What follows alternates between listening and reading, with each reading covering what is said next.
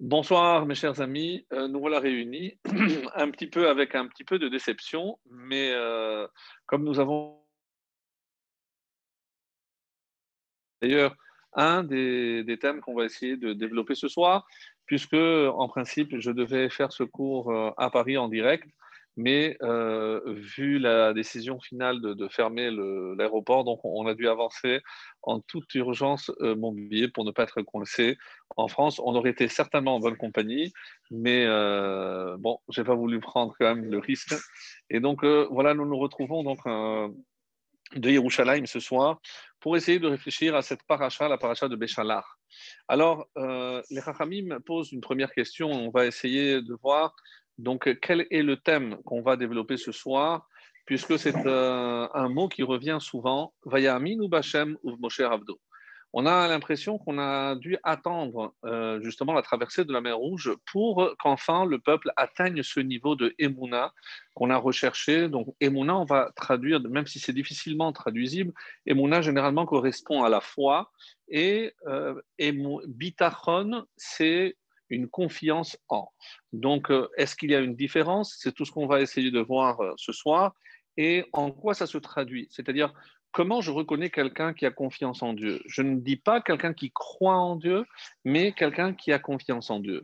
Est-ce que vous savez que d'après un sondage, parmi tous les êtres humains, euh, toutes euh, ethnies confondues, on considère que 9 personnes sur 10, 90% de la population, croient en un pouvoir supérieur. Donc c'est extraordinaire et ça, je pense qu'on le doit à notre patriarche commun, Abraham, qui a réussi à transmettre à la majorité large de l'humanité cette croyance en une puissance supérieure. Peu importe comment après chacun va servir cette divinité, cette croyance, peu importe, mais on est conscient qu'il y a une force supérieure. Donc, il y a déjà donc cette, euh, on va dire, euh, le socle qu'on va appeler la emuna, donc la croyance en quelque chose de supérieur. Maintenant, après, comment chacun, la modalité euh, de, ce service, de cette croyance, évidemment, ça va différer de tout au tout, puisque nous avons, nous, une interdiction formelle de toute autre forme ou représentation qu'on appelle avodazara, donc l'idolâtrie. Alors, pour revenir donc à cette euh, paracha de Béchalar, et c'est l'un des thèmes essentiels, c'est justement le bitachon, la confiance. Et pourquoi précisément à ce moment-là? Rappelez-vous que lorsqu'ils se sont retrouvés face à la mer, donc euh, Hacham à un moment donné leur dit Matitzakelai. De Dieu dit pardon à Moshe, c'est pas le moment de prier, dis-leur d'avancer. Et donc euh, c'est Narshon ben Aminadav qui va suivre, suivi de la tribu de Yehuda, comme c'est rapporté dans le Midrash. Et à ce moment-là, donc la mer s'est ouverte et on a pu traverser à pied sec. À l'eau, alors que l'eau est arrivée, selon certains, jusqu'à la bouche. Donc, euh, il fallait une dose incroyable de confiance en Dieu. Est-ce que c'est ça l'attitude? Est-ce qu'il faut rentrer dans l'eau et attendre que Dieu nous tende la main? Est-ce que d'un autre côté, on dit on n'a pas le droit euh, d'attendre un miracle ou de se mettre dans une situation où seul un miracle peut nous sauver. Donc c'est un peu de la ga'ava, c'est même l'orgueil. Donc c'est la prétention d'imaginer que je mérite qu'Hachem fasse un miracle pour moi. Donc vous comprenez qu'il y a énormément apparemment de contradictions et on ne sait pas véritablement où se trouve cette droite qui va séparer ce qu'on va appeler les efforts que l'homme doit fournir, c'est la ishtadlut, donc les efforts humains, et le bitachon, cette croyance, cette confiance en Dieu, que Dieu me viendra en aide. Donc, encore une fois, est-ce que ce n'est pas fauté de prétention, par prétention, d'imaginer que Dieu va me donner ce que je lui demande, et si j'ai confiance en lui, c'est qu'il va me donner. Alors, c'est dans cette paracha de Béchalar que euh, nous allons recevoir aussi l'echem min le pain du ciel qu'on appellera la manne. Et d'ailleurs, à ce propos, et avant de rentrer et développer, euh, comme nous allons le voir avec Chaim euh, de Vologine, donc Nefesh HaChaim, l'âme de la vie, qui développe Sefer Karim, il n'y a pas un seul auteur qui n'ait pas traité en profondeur ce thème de Emouna et Bitachon, les plus anciens et jusqu'aux plus récents, parce que véritablement c'est un problème qui, euh, qui peut se poser tous les jours à tout homme. Euh, me vient à l'esprit donc une question qu'on avait posée une fois au Rabbi, au Rabbi Dulovitch, pour vous montrer à quel point c'est le quotidien. Je veux dire, c'est pas des questions philosophiques, certainement pas. C'était un monsieur qui avait une part il habitait aux États-Unis, c'est un chochet, un chochet vraiment euh, d'une très bonne réputation. Et comme c'est bien connu pour la Parnassa, il s'éloignait de sa maison pendant longtemps. Donc, comme aujourd'hui, d'Israël, on peut aller au Brésil en Argentine pendant un mois, trois semaines pour faire la shrita, revenir et repartir. Donc, sa, sa parnassa était assez loin, dans, des endroits un petit peu retirés, où il n'y a évidemment pas minyan ni rien. Donc, il gagnait très, très bien sa vie, très correctement sa vie. Jusqu'au jour où nous, il a perdu son père. Et c'est alors posé la question de, évidemment, faire le Kaddish tous les jours, trois fois par jour, pour l'élévation de son père. Donc, il était devant un dilemme. Si je veux faire le Kaddish, je ne pourrai pas, mais est-ce que je vais m'arrêter de travailler pendant un an? Donc, c'est inconcevable. Comment je vais nourrir? Le père n'avait pas, malheureusement, n'avait pas laissé d'argent, donc il fallait que lui, avec un autre frère, subvienne aussi aux besoins même de la sépulture, etc. Donc, et si finalement il ne euh, faire face à tous ces frais? Donc, il a posé la question donc, euh, au Rabbi Lovitch. Il par écrit et euh, le Rabbi de Louavitch lui a dit il est évident que si c'est pour la Parnassa, il est clair que puisque vous allez continuer à gagner de l'argent, soit vous avez un autre proche, un frère qui peut faire le Kaddish, soit vous pouvez même payer quelqu'un pour faire le Kaddish à votre place. Et comme ça, vous continuerez à, à travailler et gagner l'argent. Et avec cet argent, vous pourrez payer quelqu'un pour euh, faire Kaddish. Donc, jusque-là, on va dire une réponse euh, qui tient du bon sens. Mais à la fin de la lettre, il rajoute, et c'est tellement beau que je vais vous le lire. Donc, il a rajouté une ligne. Une ligne c'est, qui, change toute la vision de tout ce qu'on peut imaginer d'après la logique humaine. Et il rajoute, je vous lis, Vecholanal, et mais tout ce que je viens de dire, de payer quelqu'un, etc., de continuer à la parnassa, mi Pourquoi j'ai donné cette réponse? Parce que je ne connais pas votre niveau de bitachon. Donc, je pars du principe que vous avez un bitachon moyen. Et pourquoi? Il lui dit cette phrase Aval im baiser. Parce que si votre niveau de bitachon, de confiance, est très élevé, au bet mimout, mais aussi avec naïveté. Donc, c'est ce qu'on appelle la confiance aveugle, on aurait dit en français. Et donc, on peut imaginer que on peut chercher une autre parnassa.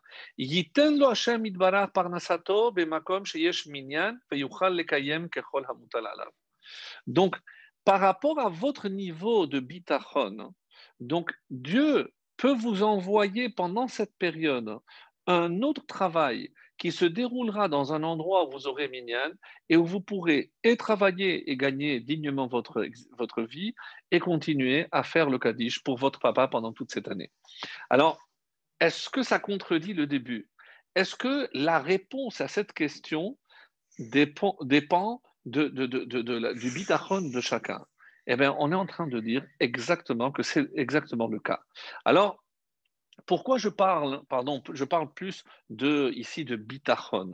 Et peut-être pour que les choses soient bien claires, même si on va développer un peu plus, euh, pour que ce soit bien clair, quelle différence il y a entre emuna et bitachon?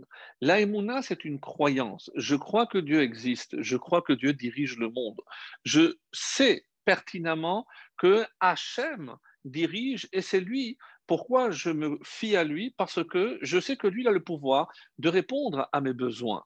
Alors, et qu'est-ce que c'est à ce moment-là le bitachon? Le bitachon, c'est la confiance. Et où se trouve justement la délimitation? Bitachon, c'est au niveau de l'action. Au niveau de l'action, c'est-à-dire comment moi je me comporte. Est-ce que je me comporte comme quelqu'un qui non seulement croit et sait que Dieu existe, mais parce que dans mon attitude, je prouve à Hachem que je sais que tout ce que j'aurai, tout ce que je ferai, c'est évidemment à partir de lui.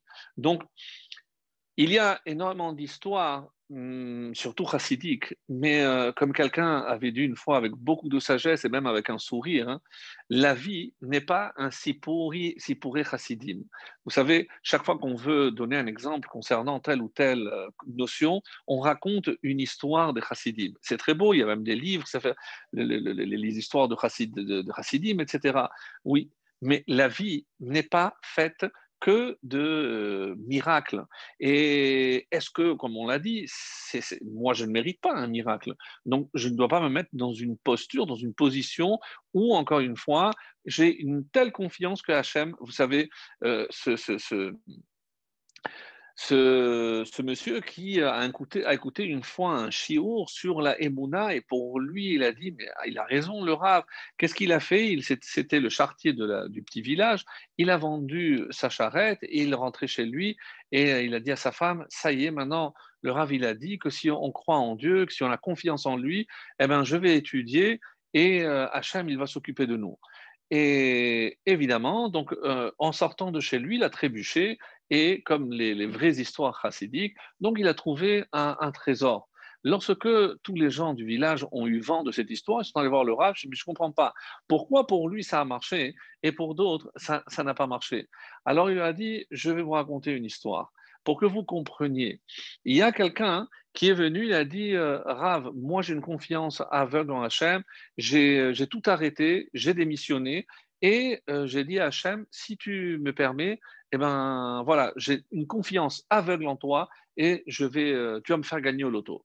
Première semaine, il a gagné, il a, il a, il a joué, il n'a pas gagné. Deuxième semaine, là, au bout de trois semaines, Chazaka, donc au bout de la troisième fois, ben, il a compris que il est allé voir le Rav, très déçu. A dit écoutez, Rav, j'ai eu confiance en Hachem et voilà, ça fait trois semaines que, que je joue et euh, de toutes les façons, je n'ai pas gagné alors qu'entre-temps, j'ai démissionné et tout. Et le, le Rav lui dit non, non, non, non, tu t'es trompé, c'est cette semaine que tu vas gagner. Combien il y a à gagner? Un million. Alors je lui dis, écoute, je suis tellement sûr que tu vas gagner que moi maintenant, je, suis prêt à te donner un demi-million euh, sur le million que tu vas gagner. Comme ça, on le partage. Alors il a commencé à réfléchir, euh, c'est vrai, au, moins j'ai un demi-million sûr, je, suis d'accord que vous me donniez. Je voilà pourquoi confiance que tu vas gagner. Pourquoi tu vas partager? Tu vas me, donner la moitié. Donne-moi 10%, donne-moi 20%. Mais si tu es prêt à partager, c'est que finalement, cette confiance n'est pas aussi aveugle. Alors, ça, c'était juste pour planter un petit peu, comme on dit, le décor. Mais je reviens maintenant sur le titre de la paracha, et après, on va revenir un peu plus vraiment en profondeur, parce que euh, ce ne sont pas qu'avec des histoires qu'on peut approfondir un thème aussi, euh, aussi, euh, aussi important, aussi crucial dans notre vie de tous les jours, puisqu'on a bien compris que ça fait partie de notre quotidien. Alors, je vais revenir sur le titre. Donc, euh, des fois, on se demande comment dans ce titre, il y a toute l'essence de la paracha. Béchalar, vahi Béchalar paro et c'est lorsque le pharaon a envoyé, a renvoyé le peuple. Alors, tous les commentateurs se posent la question, mais c'est Hachem qui les a fait sortir, c'est Moshe qui est intervenu, c'est pas le pharaon qui les a envoyés. Alors, certains expliquent que lorsqu'il a compris la grandeur de ce Dieu, c'est comme si il les avait accompagnés. Et comme ça, il y a un midrash qui dit que lorsqu'il est parti, il les a suivis jusqu'à la porte. Béchalar, c'est pas dans le sens c'est lui qui a décidé qu'il devait partir, mais il les a raccompagnés. Donc il y a déjà un premier miracle, mais on va aller un petit peu au-delà. Et les Chachamim disent que dans le, on peut pas faire ça tout le temps, mais en l'occurrence ici, c'est quelque chose de très beau que j'ai vu, c'est que dans le titre, il y a non seulement l'essence, mais pour montrer tous les chassadim, toutes les faveurs dont Dieu a gratifié le peuple, et surtout dans cette paracha, donc dans le titre, il y a une allusion à tous les miracles qui vont avoir lieu dans cette paracha. Et oui. Alors, D'abord, dans Béchalar, donc il y a quatre lettres en hébreu, Bet, Shin, Lamed et Chet. La première, Bet, c'est Bizat Mitraim. Lorsque ils sont sortis d'Égypte, nous le savons, ils sont sortis très riches. Mais ce qui est moins connu, c'est un midrash qui nous dit que lorsque il s'est rendu compte de l'erreur qu'il avait faite de les laisser partir, il a demandé à tous ses soldats venez, on va les poursuivre et euh, on, va, on va les récupérer. Et on dit que personne ne l'a écouté. Je m'écoute. Ils, sont partis avec toutes les richesses. Mais maintenant, avec quoi tu vas nous payer? Il lui a dit non, mais vous n'avez pas compris. Parce que tout ce que vous, ils vous ont volé, euh, volé, en tout cas tout ce qu'ils vous ont pris, puisque comme on, voit dans la paracha, Ishme et donc de quelqu'un qui est proche. Donc c'est des gens qu'il côtoyait, donc il savait ce que chacun avait. Mais personne n'est rentré dans le palais de Pharaon. Le seul qui aurait pu, évidemment, c'est Moshe, mais Moshe était occupé à euh, trouver le cercueil de Yosef. Donc on dit que qu'est-ce qu'il faisait quand Yosef tout, non seulement en Égypte, mais de, des quatre coins, en tout cas qui étaient touchés par la famine, venaient se procurer le, blé en Égypte. Et ils s'étaient énormément enrichis. Qu'est-ce qu'ils ont fait avec tout cet or Donc, il a, il créé donc une salle des trésors et il était extrêmement riche. Donc, même avec tout ce que les, les, les Hébreux, ont pris en quittant l'Égypte, au palais, il y avait une fortune. Alors, il leur a dit Venez, je vais vous montrer de quoi je vais vous payer. Il a montré, et effectivement, ils étaient extrêmement riches. Qu'est-ce qu'ils ont fait? Pour être sûr que personne n'allait voler. Donc on dit qu'ils ont donc leur char, et c'est pour ça qu'ils ont tellement plongé, alors que si c'est du bois simple, eh ben, ils auraient flotté, mais tous les chars étaient chargés d'or, d'argent, de, pierres précieuses, ils étaient ornés. Et pourquoi Hachem a fait ainsi? Et on nous dit, regardez jusqu'où va la bonté d'Hachem. Parce que si Dieu leur avait donné ces richesses-là, ils auraient dû les porter jusqu'à sept jours, porter avec jusqu'à la, mer Rouge. Alors que une fois que les Égyptiens ont été noyés, on dit que miraculeusement, donc l'or et l'argent ont flotté et Hachem les a ramenés jusqu'à jusqu'à la rive. Et là, tous les, les Israël ont pu se procurer aussi cet or-là. Donc ça, c'est Bizat Misraïm, c'est en quelque sorte le pillage. Comment? Toute la richesse d'Égypte est arrivée entre les mains des Hébreux. Donc même de façon miraculeuse, pour que l'on comprenne comment Hachem euh, s'est montré euh, favorable et euh, clément à l'égard des, des, Hébreux. Ça, c'est le bête. Le Chine, bien sûr, c'est Shira. Shira, euh, c'est le cantique, c'est ce qui va donner d'ailleurs le nom à ce Shabbat, on appellera Shabbat Shira. Az Yashir Moshe Israël Ashira Azot et Ashir Hashem Kiga Oga'a. Alors il y a une anomalie. Si on regarde Az Yashir Moshe, et alors Moshe a chanté. Donc, parce que tout le monde se pose la question, je pense qu'on s'est tous posé une fois cette question, comment Moshe avec les bénis Israël, comment ils ont chanté? Mais euh, ce n'était pas une, une, chanson connue. Comment est-ce possible que tout le monde avait les lettres au même temps et que tout le monde a chanté les mêmes paroles au même moment? Et puis, il y a aussi une autre anomalie.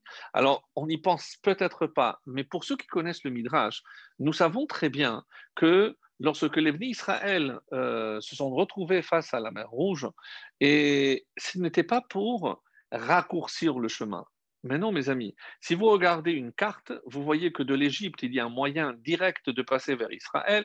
Alors même si on voulait éviter des péristime, mais il ne fallait pas aller jusqu'à la mer Rouge.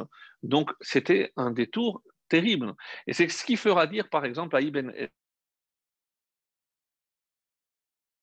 pouvoir aller noyer les, Israël, les, Égyptiens euh, pour les punir. Mais bon, si il devait mourir par l'eau, Hachem aurait pu envoyer un déluge que en Égypte, une fois que les Israël étaient sortis, si c'était uniquement ce but qui était recherché. Non, on comprend qu'il y a ici quelque chose de beaucoup plus profond. Et de quoi s'agit-il, mes amis? C'est que tout ce qui a eu lieu comme miracle, c'était en Égypte. Les diplés, n'avaient touché que les Égyptiens. Mais qu'est-ce qui se passe à l'extérieur? Lorsque on va voir euh, cette horde d'esclaves quitter l'Égypte, les gens de l'extérieur ne pouvaient pas imaginer tout ce qui s'était déroulé à l'intérieur. La preuve, c'est que même lorsque Yitro va venir, Vaishma Yitro, Rashi posera la question, qu'est-ce qu'il a entendu? Kriyat Yamsouf et Milchemet Amalek. Mais c'est curieux. Et pourquoi on ne parle pas des dix plaies? Parce que les dix plaies étaient quelque chose qui était en vase clos, donc personne.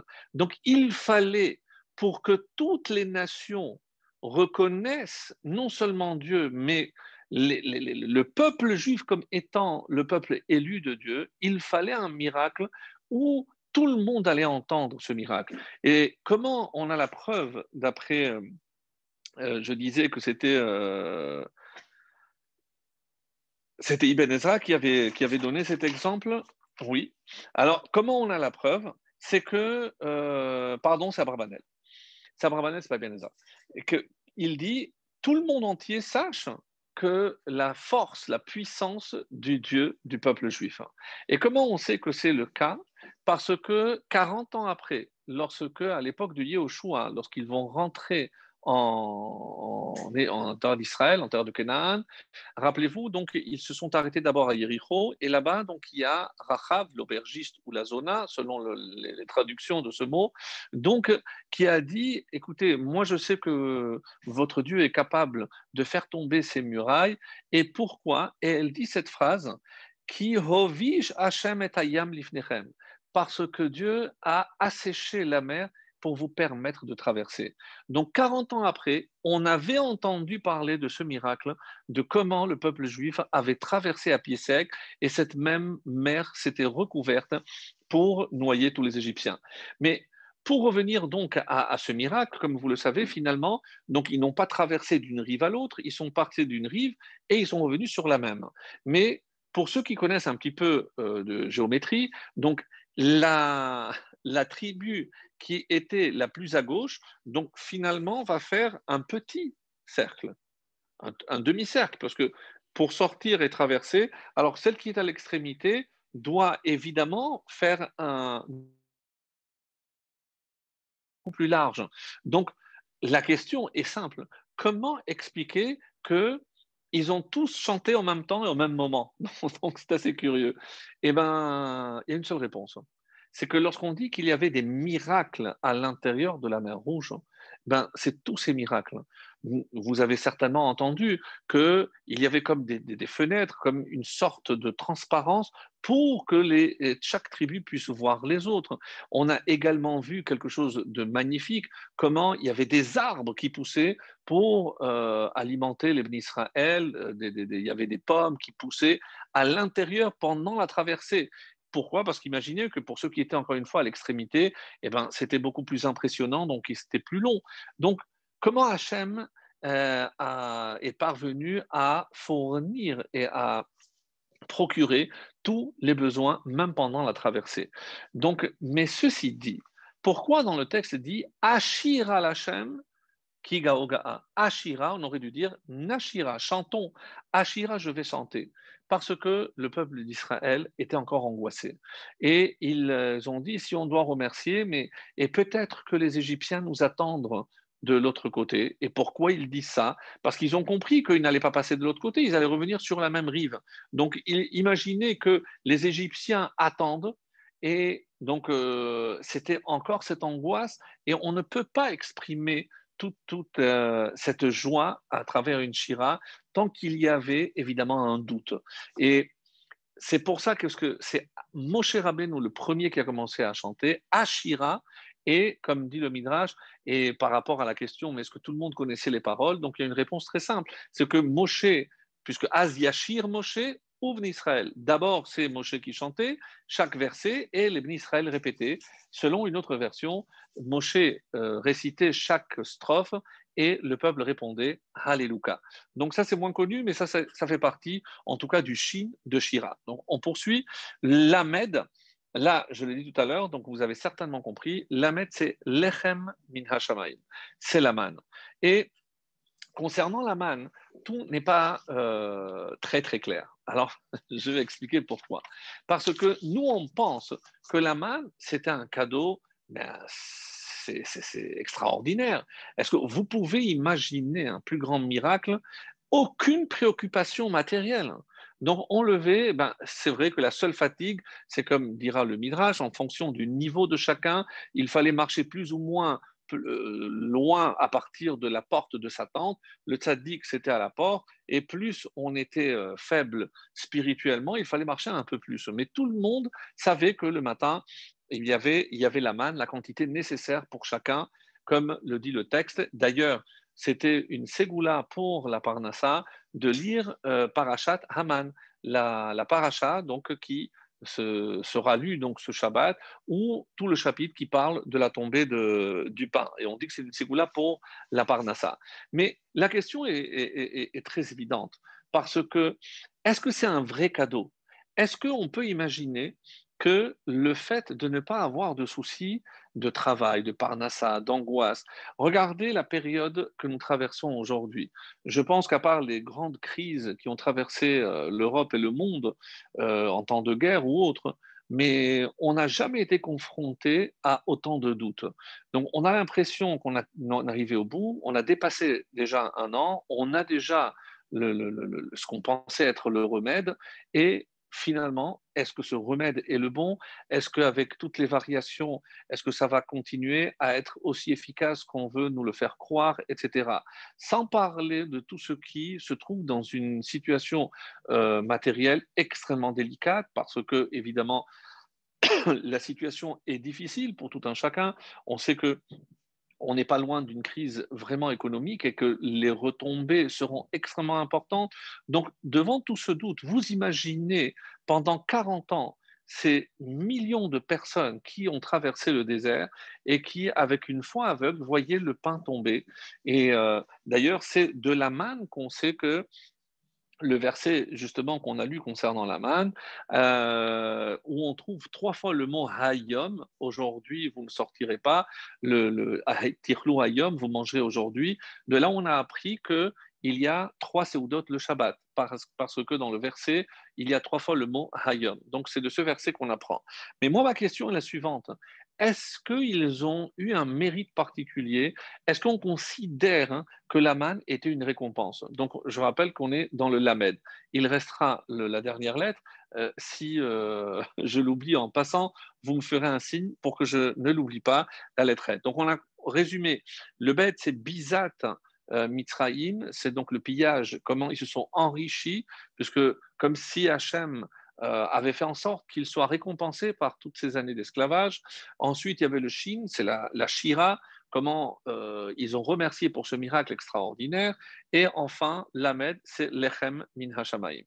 Et pour revenir donc à ce qui, euh, ce qui, est, ce qui concerne le, l'Aman, j'ai une petite question. Et apparemment, sans aucun rapport, mais vous allez voir que oui. Comment on sait que à Kippour, lorsque la Torah parle de Ainui ve'initem et vous mortez.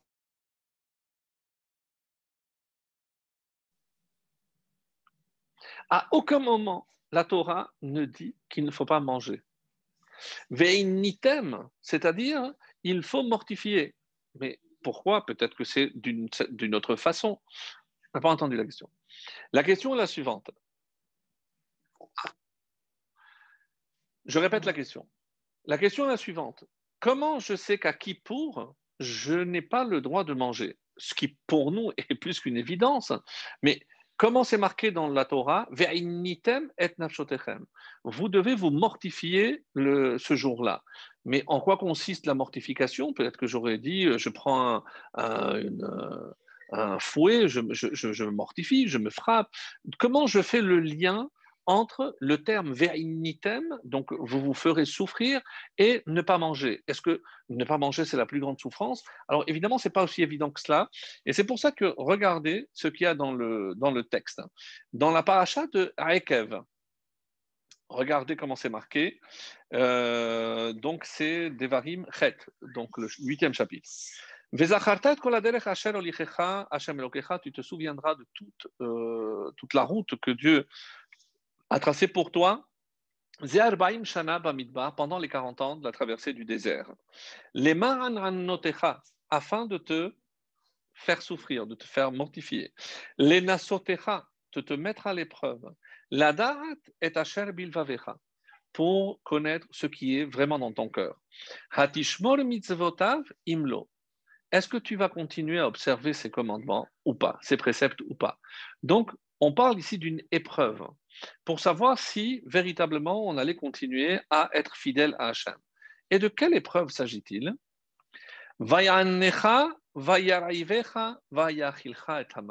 Écoutez bien parce que l'enchaînement est euh, vraiment époustouflant. donc il t'a mortifié. Comment? Il t'a affamé. et il t'a fait manger du pain.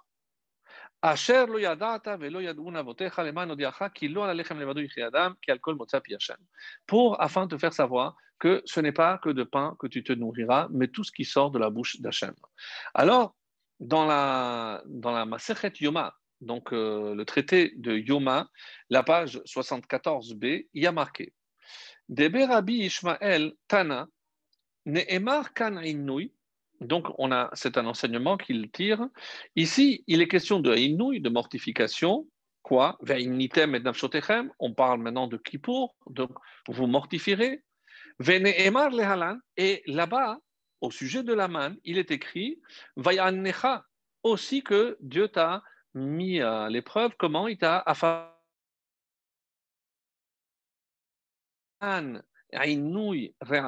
de la même façon que là-bas, le inouï, donc la souffrance, la mortification, c'est avoir faim.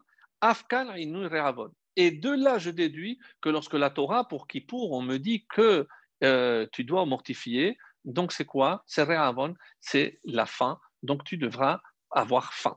Et on apprend qu'il ne faut pas manger à Kippour de comment on a mangé la manne dans le désert. Et ça, je disais, à mon sens, c'est époustouflant. Comment imaginer un tel rapport? Comment imaginer que, alors que pour nous, évidemment, euh, on considérait que, euh, en quoi c'est une épreuve? Pourquoi ici euh, le fait, au contraire, de savoir que Hachem, eh ben, il, pourvoyait à tous mes besoins, mais au contraire, c'est oui. Mais en quoi c'est une épreuve, mes amis? Parce que le soir, quand j'allais dormir, le frigo était vide. Et si Hachem, demain, il ne m'envoie pas la manne, qu'est-ce que je vais manger? Donc, rappelez-vous cette phrase que j'avais dite, ce, que, ce qui me manque fait en sorte que j'oublie ce que j'ai. Ce, que, ce qui me manque, parce que je n'ai pas mis ces quatre sous, je n'ai rien de côté. C'est un petit peu le souci que nous avons tous.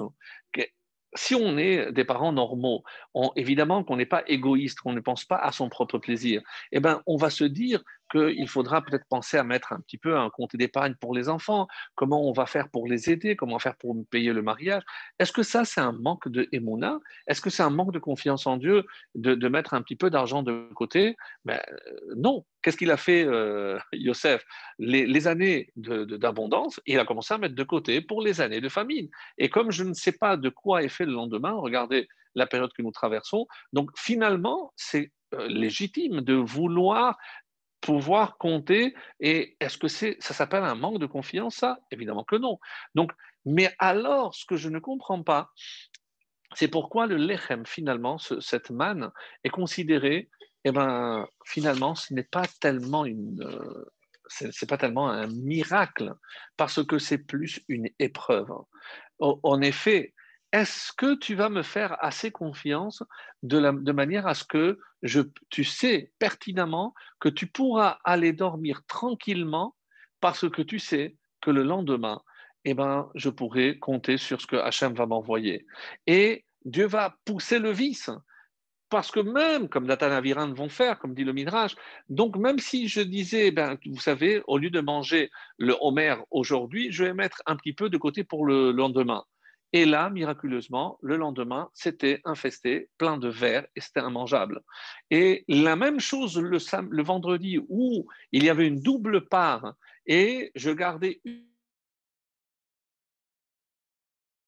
mes amis, c'est la raison, on apprend pourquoi l'Echem Mishneh, parce qu'il y avait une double part qui tombait, et comme ça tombait avec la, la rosée, donc il y avait, comme c'était couvert par en haut et par en bas, je ne sais pas pourquoi. C'est, Pour tout le monde, ça coupe?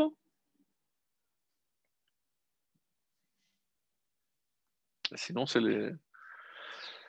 Donc, de là, on apprend, et c'est pour ça que c'est important. C'est pour ça que c'est important que le Shabbat, il faut euh, non seulement recouvrir le, les lechalot comme on le fait avec un bon apron, mais aussi mettre un plateau parce qu'il faut que le pain soit couvert par en haut et par en bas. On apprend ça de la manne. Alors, il y a d'autres raisons, comme on l'avait dit, parce qu'on va faire le vin avant le pain. C'est pour ça, pour ne pas faire honte, on le couvre. Mais une autre explication concerne aussi la manne, c'est-à-dire comme la manne était couverte par la, par rosée. En, en tout état de cause, donc, ce que je veux dire par là, c'est que n'allez surtout pas croire que cette façon de vivre en, avec une telle dépendance d'Hachem, eh ben, c'était finalement une mortification. Oui, parce que je dis qu'il va y arriver, il nous a fait passer, euh, il nous a affamés, mais il nous a pas affamés puisqu'il nous a procuré la nourriture. Oui, mais sachez que le fait de ne pas savoir si demain, et c'est pour ça qu'on considère que les 40 ans dans le désert, c'était euh, une école, c'est l'apprentissage de la Emouna. Donc toute finalement, toute cette paracha tourne autour de ce même thème de Emouna et Bitachon. Jusqu'où je peux aller? Mais là, vous allez me dire, de toutes les façons, on n'avait pas le choix. Dieu lui-même n'a pas le choix. Il veut nous faire passer par le désert. C'est normal qu'il nous nourrisse. Mais c'était aussi considéré comme une, comme une épreuve. Et euh, ça, c'est l'explication donc qui, euh, qui est donnée. Donc, on dit que c'est finalement le désert, on peut considérer que c'est Bet Sefer, la bitachon. C'est une école, c'est l'apprentissage du euh, bitachon. Et c'est comme ça qu'on dit en hébreu Misheda Glanwadayom. Si un enfant venait nous demander, mais papa, qu'est-ce qu'on va manger demain? Qu'est-ce que je devais répondre? Je n'avais pas d'autre réponse. Celui qui s'est préoccupé de nous aujourd'hui, il se préoccupera demain aussi de nous. C'est-à-dire, que chaque soir, quand j'allais dormir, je n'avais pas d'autre choix que de placer toute ma confiance en Hachem. Que de la même façon qu'il m'avait nourri aujourd'hui, il allait me nourrir aussi demain. Et ça, euh, d'ailleurs, ça me fait penser à, un sondage qu'on avait fait. Euh, un grand sociologue avait fait un sondage pour savoir, pour, euh, on va dire, classifier les besoins de l'homme par ordre. Donc, encore une fois, l'origine, le milieu, quels sont les, plus grands besoins de l'homme? Évidemment, en premier lieu, il y a la subsistance. Donc, ce qui euh, fait en sorte que euh, je, ne vais pas travailler pour rien. Donc, forcément, si, et c'est important de le, de le signaler, c'est une évidence que tout le monde a besoin de se nourrir. Donc, un minimum de confort, un minimum de, euh, pour pouvoir subvenir à ses besoins minimum basiques.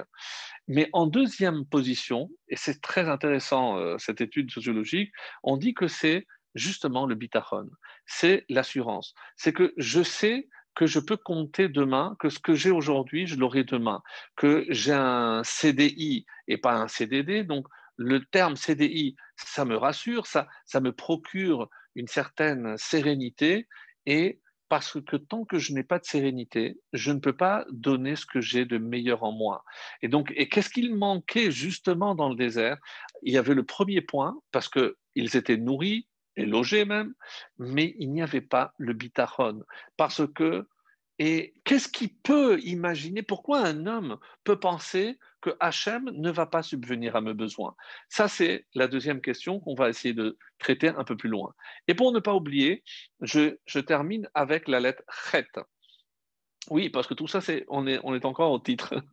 Alors, bête, comme ça, je rappelle, Bizat Mitzraïm, c'est le pillage. Donc, Dieu a fait en sorte qu'on sorte riche. Shin, c'est la Shira. Donc, grâce au miracle de la traversée de la mer Rouge, donc, on a remercié Hachem à travers ce chant. Lamed, Lechem min Hashamayim, Dieu ne s'est pas contenté de nous laisser dans le désert, il nous a aussi procuré de quoi nous nourrir et c'est une épreuve pour que nous puissions toujours avoir confiance en Dieu. Et Chet, la lettre Chet, c'est Cherev. Cherev, c'est l'épée.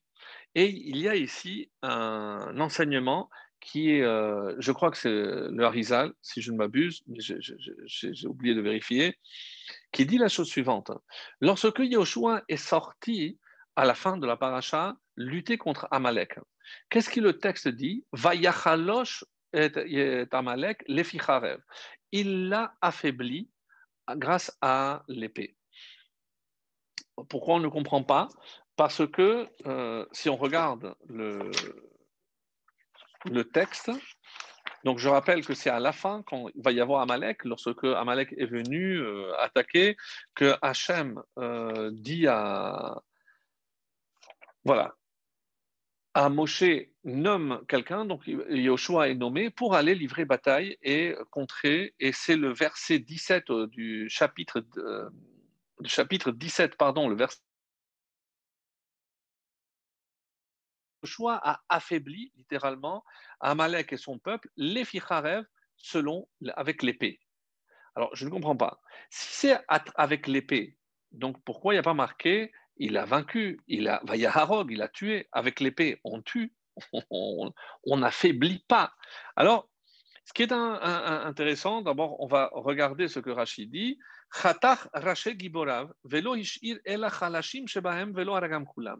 Donc, comment on va faire rentrer le fait d'affaiblir, mais aussi avec l'épée?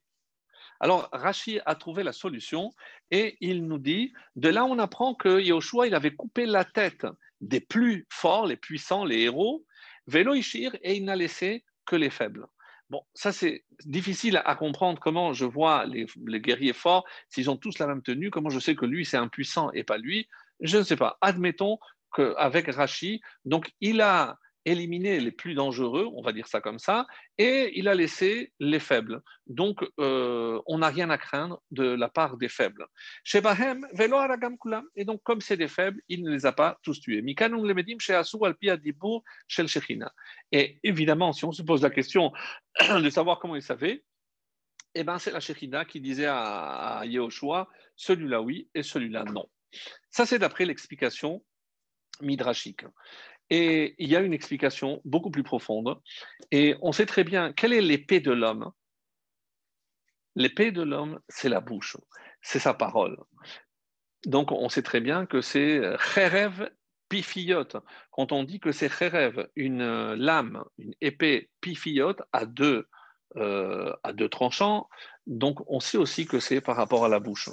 Et et, pour revenir, donc, si c'est le Harizal qui dit Vayachalosh, c'est aussi la même lettre que Vayalachash. Et qu'est-ce que c'est Lachash? Lachash, c'est de la sorcellerie. On dit que Amalek était un très grand sorcier. Oui, mes amis, ça, on ne le, lit pas forcément dans le Midrash, parce que ce n'est pas le Midrash, l'origine. Quand Yahushua a été nommé mais alors que nous, on ne connaissait pas Yoshua des talents de guerrier. Comment pouvions-nous savoir? Comment Moshe Alors, évidemment, il y a toujours la Shechina, il y a toujours le roi Hakodesh, mais si on devait définir la véritable force de Yoshua, quelle était cette force mais on dit que s'il a été choisi par la suite comme le, successeur de Moshe, c'est parce que c'était son plus grand élève, c'était le plus fidèle, c'est celui qui a rangé les tables. Il était là de, à l'ouverture du Beth Midrash jusqu'à sa fermeture. Donc c'était le plus grand Albitracham. Et mais qu'est-ce qu'il connaissait? Il connaissait tous les noms secrets de Dieu. Et lorsque on dit que y a Malek est venu mal au peuple juif. Hein. Et ben, un petit peu comme Bilham, c'était par la parole. Amalek est venu pour faire avec des incantations, avec de la, sorcellerie, et ben, il a voulu affaiblir hein, le, il a voulu attaquer le peuple juif hein. parce qu'il savait, Amalek n'a jamais hésité, il n'a jamais douté de cela, que comme la force du peuple juif était par la parole, on ne pouvait le porter atteinte que par la parole. Donc il fallait quelqu'un qui soit à la hauteur. Et donc, et qu'est-ce que c'est cette hauteur-là? Et c'est précisément le fait que Yoshua connaissait tous les noms et chaque fois qu'il y avait de noms, des noms de l'impureté, il répondait avec des noms de la pureté, de la sainteté. Et c'est comme ça qu'il a protégé le peuple juif. Donc c'est ça, Vayachalosh, c'est il a affaibli, il a affaibli l'impact de la sorcellerie que, que euh, Amalek a voulu imposer. Mais là encore, et vous allez voir que le thème général, et ça on revient maintenant à notre thème principal, parce que on dit que lorsque Moshe levait les mains, c'est le peuple juif qui avait le dessus, et sinon c'était l'inverse. Et comme la question bien connue, mais est-ce que ce sont les mains de Moshe qui faisait la guerre, non. Mais lorsque Moshe levait la main, le peuple juif levait les yeux vers le ciel, et autrement dit, lorsqu'ils plaçaient leur confiance dans le ciel, alors ils avaient le dessus. Et ça, c'est une leçon extraordinaire, encore une fois, parce que à force de compter sur l'homme, Arur Hagever Asher Yiftach Ba'adam. Où est-ce qu'on rappelle cette phrase, mes amis? Eh bien, précisément, lorsque je viens de me nourrir de pain, dans le Birkat Amazon, je prononce et je, rappelle cette interdiction. Maudit soit l'homme qui place sa confiance en l'homme. Et comment on applique ça de nos jours? Eh Ben regardez. Est-ce que quand Dieu se moque peut-être parfois de l'homme, de la prétention de l'homme. En effet, on a commencé à crier victoire lorsque enfin on a abouti au vaccin. Combien, à peine quelques jours après, commencent des nouvelles variations Mais, mais pourquoi? Parce que dès qu'on a commencé à regarder en bas vers l'homme et on attendait impatiemment que l'homme apporte la solution à ce problème, eh ben, Hachem a dit Ah bon, vous croyez que c'est ça la solution? Ben, on va voir. Et alors voilà. Et le résultat est plus que probant. Qu'est-ce qu'on a oublié de faire? De lever les yeux vers le ciel. Mes amis, notre force, encore une fois, Baruch HaGever Tah Bashem. Comment c'est marqué clairement, et c'est euh, David Hammeler qui le dit, mes amis, comme c'est marqué, euh, dans le verset, c'est celui qui place sa confiance. C'est parce que notre cœur est plein de Dieu. Lève. Dans le psaume 32, qu'est-ce qui a marqué? Celui qui place sa confiance en Hachem, chesed il n'y a que la bonté qui va l'entourer, que le bien, la protection. Donc il sera protégé directement parce qu'il a placé sa confiance en Dieu. Dans le Sefer Karim qu'on a déjà vu ensemble, donc le rabbi Yosef Albo, dans Mahamar euh, 4, alors il dit, Kloma, comment on comprend ce psaume? Et il dit,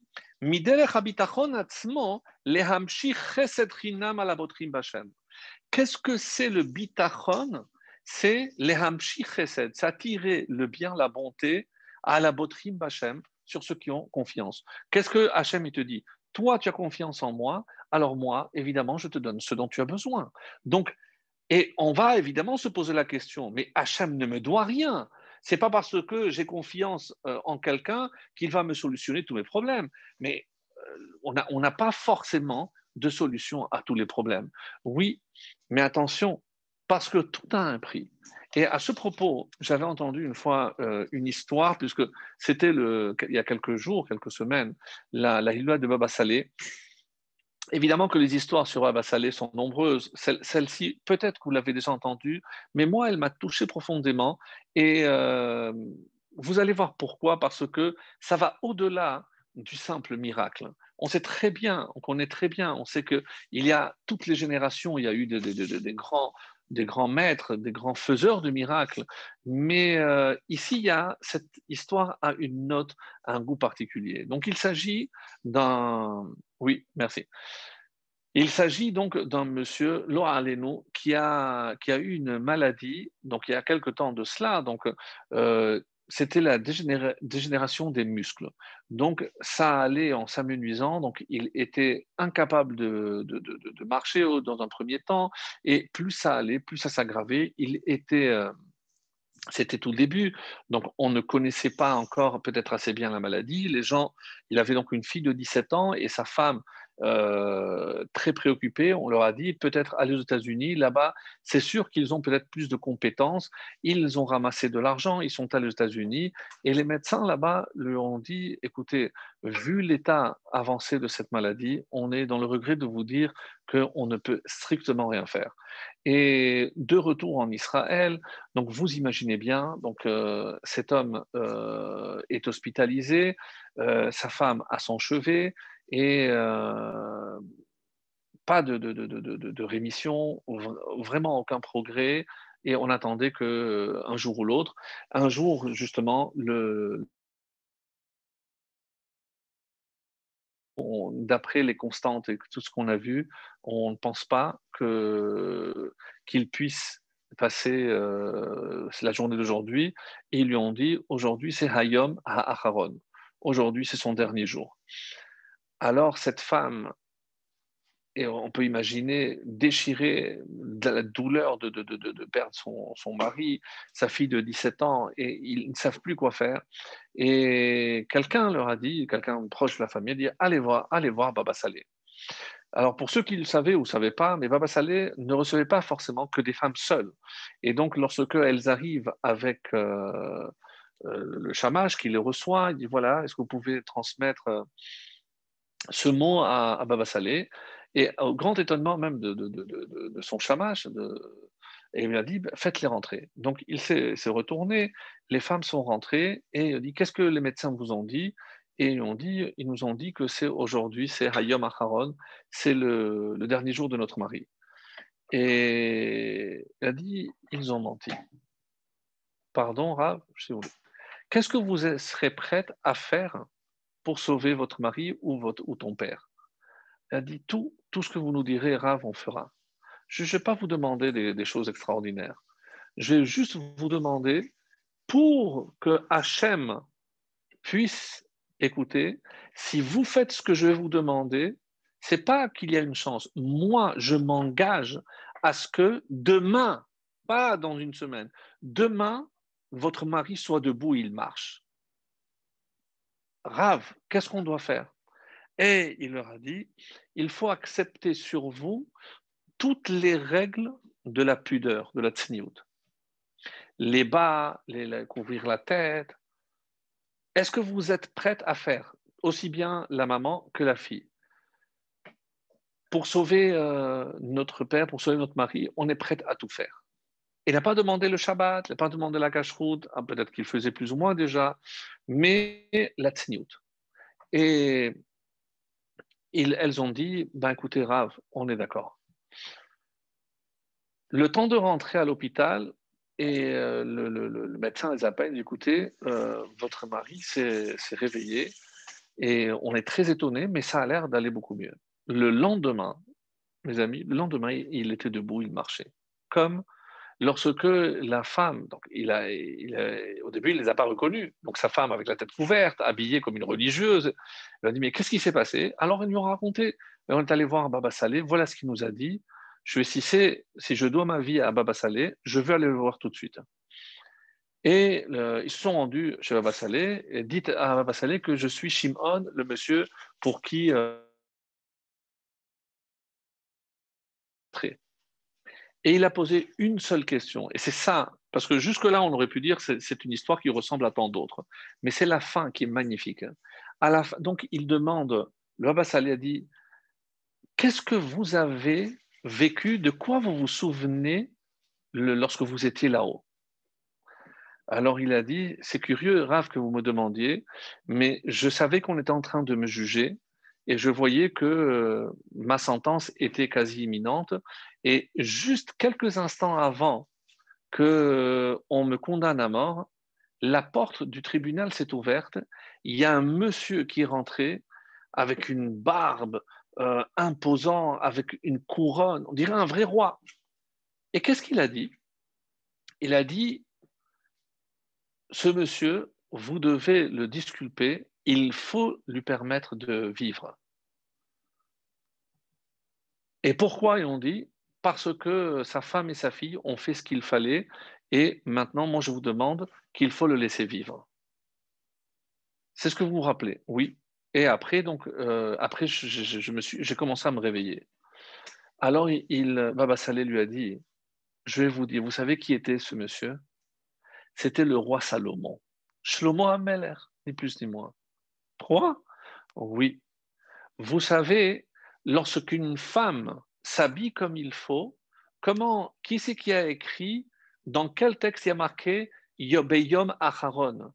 Et elle se réjouira le dernier jour. C'est le roi Salomon.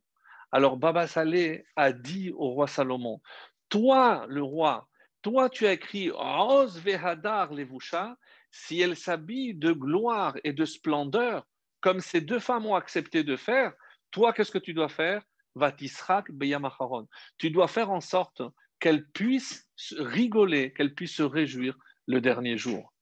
Et c'est le roi Salomon qui est venu et qui a sauvé ce, monsieur grâce à, ce miracle.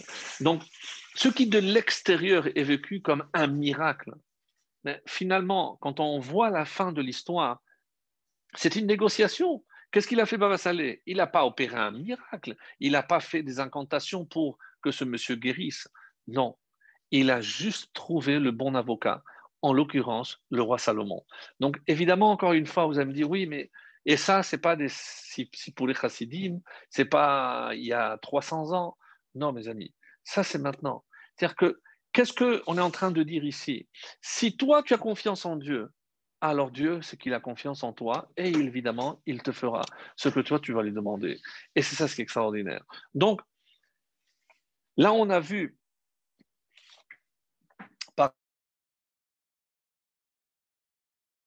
jusqu'où on peut aller dans ce qu'on peut appeler la Ishtadlut. Et ça, euh, j'aimerais donc pour la dernière partie du, cours euh, rentrer un, petit peu plus en profondeur. Et voilà ce que j'aimerais euh, j'aimerais vous dire. Lorsque ce monsieur qui est allé, c'est un élève du Tzemar Tzedek, donc le, un des, descendants de, du Baal Tov, et lorsque il lui a dit, écoutez, mon fils, on a trouvé une tumeur, etc., qu'est-ce que je dois faire? Et il lui a dit, il lui a dit en yiddish, je serais incapable de vous le répéter, mais c'est une phrase qui est très connue dans, chez les chassidim, et même ceux qui aujourd'hui utilisent cette phrase ne savent pas qu'elle a été prononcée par le Tzemar Tzedek. C'est quoi? Pense bien et tout ira bien. Alors, qu'est-ce que ça veut dire pense bien? Qu'est-ce que ça veut dire quand Hachem, si nous on demande à Hachem de nous concéder ceci ou cela, et c'est que des fois, on ne sait pas bien demander les choses. Parce que, en quoi consiste véritablement le bitachon? Mes amis, le bitachon, c'est pas Hachem, concède-moi ceci, Hachem, donne-moi cela, fais-moi gagner au loto. Hachem, fais en sorte que ce qui m'arrive soit bien pour moi. Et ça change tout. Parce que des fois, je demande des choses parce que je pense que ça, c'est ce que je veux. Mais si Hachem, qui peut dire oui ou non, mais fais en sorte, et en quoi consiste le bitachon? C'est se dire que ce qui nous arrive, hein, c'est pas ça, c'est que pour nous, c'est bien. L'état va vide. Évidemment, je ne vais pas revenir sur l'histoire de Rabbi Akiva, euh, qui a perdu son âne, qui a perdu euh, son coq, qui a perdu sa flamme et qui, à la fin, évidemment que Rabbi Akiva, il n'aurait pas voulu qu'il y ait des, pilleurs qui, massacrent le village qui n'a pas voulu l'accueillir. Évidemment qu'il aurait préféré garder son âne, etc. Mais, Kol de Ravid, si Hachem a fait comme ça, parce qu'au final, évidemment que Hachem, il va toujours faire ce que lui, il veut. Mais fais en sorte que ce que toi, tu vas faire, soit ça bien pour moi. Et c'est ça le vrai bitachon. Nous, malheureusement, on a toujours euh, des manques, on a toujours des demandes. Et parce qu'on pense avoir plus besoin de ceci que de cela, évidemment que lorsqu'on demande pour que euh, nos enfants se marient convenablement, pour que nos enfants soient en bonne santé, que les, les accouchements se déroulent comme il faut, oui, mais évidemment, on n'est pas entre les mains d'Hachem. Et on n'a évidemment pas toute l'image pour savoir comment c'est bien parce que si je me concentre dans les 30, 40 ou 50 ans de ma vie, évidemment que je ne peux pas voir en quoi c'est bien, parce que je n'ai pas une vie d'ensemble. Et sans rentrer après dans les explications des réincarnations, là, je n'ai pas la vue d'ensemble. Donc, en quoi consiste alors le bitachon? C'est me dire que forcément, si c'est comme ça que ça s'est passé, c'est que parce que forcément, ça ne peut être que pour le bien. Alors, on va avancer un petit peu et vous allez voir, en tout cas, euh, raconter autour de vous cette histoire du roi Salomon, je pense, je ne sais pas s'il était forcément très connu. Moi, je l'ai euh, découverte cette année et je trouve qu'elle est vraiment exceptionnelle parce que si euh, la force, c'est pas forcément de faire des miracles, c'est de faire intervenir des, gens du gabarit du roi Salomon. Donc ça, c'est en soi quelque chose d'extraordinaire. Alors, Là maintenant, pour euh, pas pour compliquer, mais pour expliquer plutôt. Alors, il y a dans, au niveau de la, de la Shira, puisqu'on va se concentrer un peu plus dans la Shira, il y a une anomalie. Parfait. Il y a une anomalie. Lorsque vous allez regarder le texte, alors vous savez que des fois, il y a le même mot qui apparaît, ce qu'on appelle chasser et malé. Qu'est-ce que ça veut dire chasser Il manque, malé, il est complet. Et en effet, le même mot peut avoir deux orthographes différentes. Et le Gaon de Vilna a essayé d'expliquer à chaque fois, même si tout n'est pas dans son ouvrage, y a des fois il l'expliquait euh, oralement, mais chaque fois il va expliquer pourquoi dans ce verset il y a le Vav et dans l'autre verset il n'y a pas. Donc il y a forcément une explication.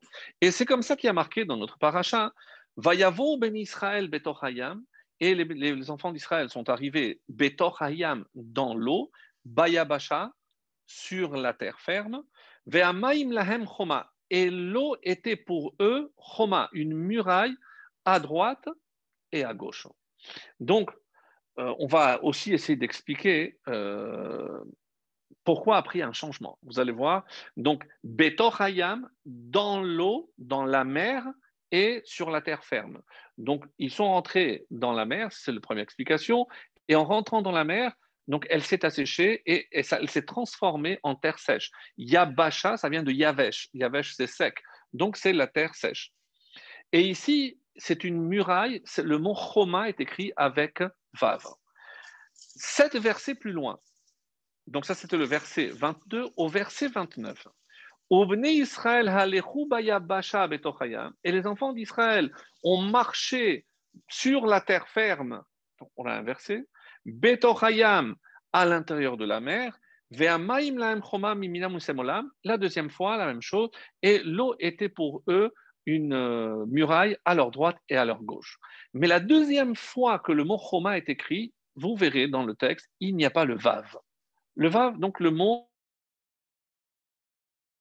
Le Midrash nous dit, et c'est comme ça que c'est marqué, les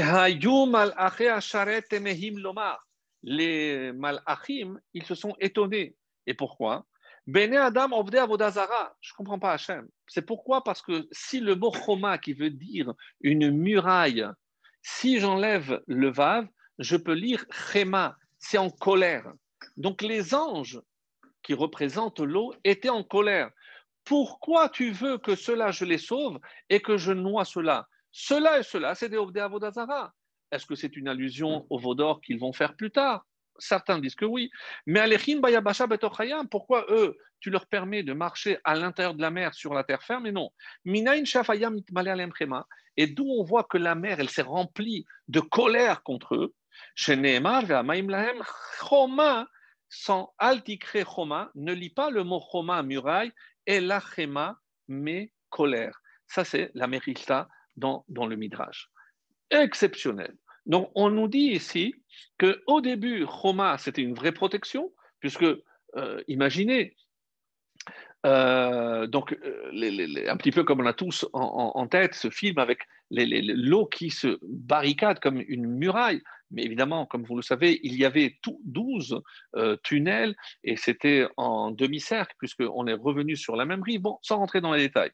Mais moi, maintenant, pour l'instant, ce qui m'importe, c'est pourquoi l'eau se serait mise en colère. Alors, on vient de dire parce que quand ils ont su qu'il y avait aussi des Odeh Avodazara, pourquoi il y a un miracle plus pour cela que pour les autres en désignant les Égyptiens. Alors, et euh, donc on a dit que le Gaon de Vilna explique chaque fois qu'il y a cette anomalie, donc le même mot, et c'est comme ça qu'il va expliquer, il va donner deux explications.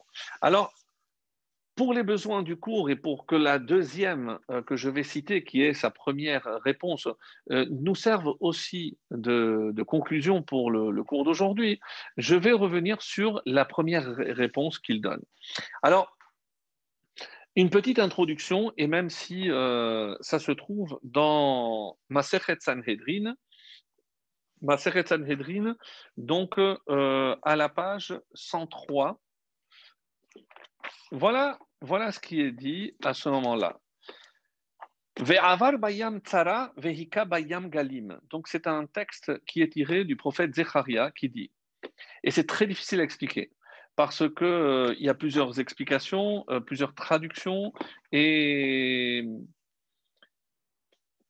on dit comme ça, la rivale, Sarah, c'est la rivale, la rivale traversa la mer, Avar Bayam, mais à quoi ça fait allusion? Zepislo shel Micha. Ça, on parle ici de la statue de Micha. Comme c'est marqué, Tanya, on a enseigné, Rabbi Nathan Omer, Migerav leshilo shamilin et on vehaya ashan hamaracha ashan pesel micha. Donc, il y avait ce qu'on appelle pesel micha, euh, donc une statue faite par, par Micha, et bikshu malache asharet ledochafo. On a voulu donc le, détruire. Et bon, la, Gemara, après, elle explique toutes les, influences. Mais qui c'est ce Micha et qu'est-ce que c'est cette, euh, Qu'est-ce que c'est cette, euh, cette, statue? Et euh, juste avant, dans, dans la Gemara, page 101, on a dit, mais qui c'est Micha? Et rappelez-vous, il y a un Midrash hein, qui nous dit qu'au moment où euh, le pharaon avait endurci les, les, les, travaux, il n'avait plus la possibilité de se procurer des, des briques et il fallait eux-mêmes remplir, faire des briques. Et qu'est-ce qui se passait si on n'avait pas le quota nécessaire pour les briques? Alors là, allez-nous, on prenait les bébés et on les mettait dans les briques, comme le dit le Midrash. Moshe, lorsqu'il a vu cette scène, on peut imaginer avec son sens de la justice et de la souffrance. Donc, Aya euh, donc lui, il portait Noseol Chavero, lui qui allait aider ses, frères quand il a vu cette souffrance, il, s'est un peu euh, insurgi un petit peu contre Dieu. On dit Mais comment, comment tu peux faire souffrir?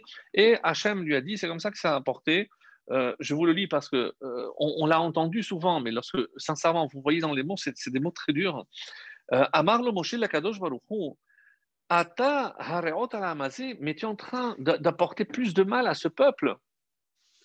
Chez Arshav, im en levenim, maintenant s'ils n'ont plus de briques, mais simin benehem, chez l'Israël beminyan, on, place maintenant les enfants dans les, briques, et c'est d'ailleurs comme ça que dans Sanhedrin, quelques pages avant, page 101 à Moudbet, on dit d'où vient ce nom Micha? Chez Nitmachmech Bebinyan Parce qu'il il était écrasé dans le bâtiment. Micha, c'est de là l'origine étymologique, mitmarmer, donc écrasé. Alors, Amarlo Akadosh Écoutez bien, la réponse de Dieu à Moshe. Kotim hen mechalim. Donc, ce qu'ils sont en train de détruire, ce sont des épines. Autrement dit, autrement dit, c'est dur, hein, la vérité, c'est que considérer ces enfants comme des épines. Donc, les épines, on ne peut pas les garder, il faut les détruire. Donc, s'ils les détruisent, tu, dois me faire confiance. Encore une fois, une question de confiance. Si ça arrive, c'est qu'il y a une bonne raison. Chez Galou, il est parce que il est clair, il est, visible devant moi. Hachem envie, au lieu de, servir de briques, Hayur Reshaim Gemorim. Ces enfants vont devenir de Reshaim Gemorim.